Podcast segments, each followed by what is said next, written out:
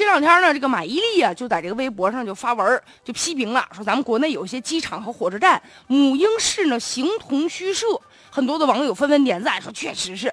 马伊琍就说说自己呢，因为在国内机场母婴室设计的非常失望嘛，所以现在她发这个帖子，是因为她遭遇了什么样呢？就是她在机场，她小女儿突然间拉肚子，然后呢就抱着这孩子到母婴室了，结果里面很多设备根本就没有，所以她没有办法了，就转战女厕所了。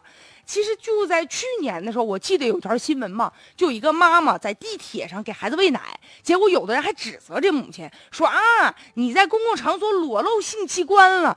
你说对于一个这样的母亲来说，遭遇了这样的尴尬，而且还有别人对她的不理解。现在确实咱们城市这个公共场所母婴室建设根本就没有跟上来。你说这孩子突然间哭了闹了，小孩他小，他想饿了，他想吃东西啊，呃，他要吃饭了，那你说对于母亲来说怎么办？呢，在哪儿哺乳啊？孩子需要换尿布了，上哪儿去啊？有的时候非常狼狈，作为一个母亲很尴尬，就用这个大衣遮挡着。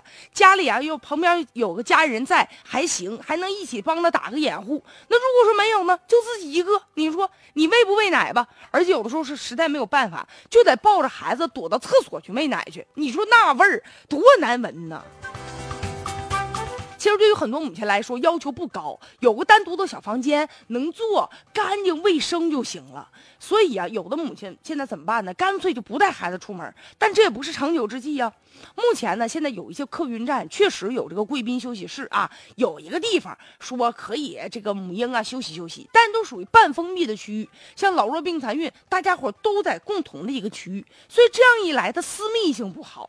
再者，有的时候啊，就我们其实可以呃。学习一下别人的先进的经验。你像在加拿大很多城市，他们呢就有一些房间作为母婴室，而且这个设施也很完备。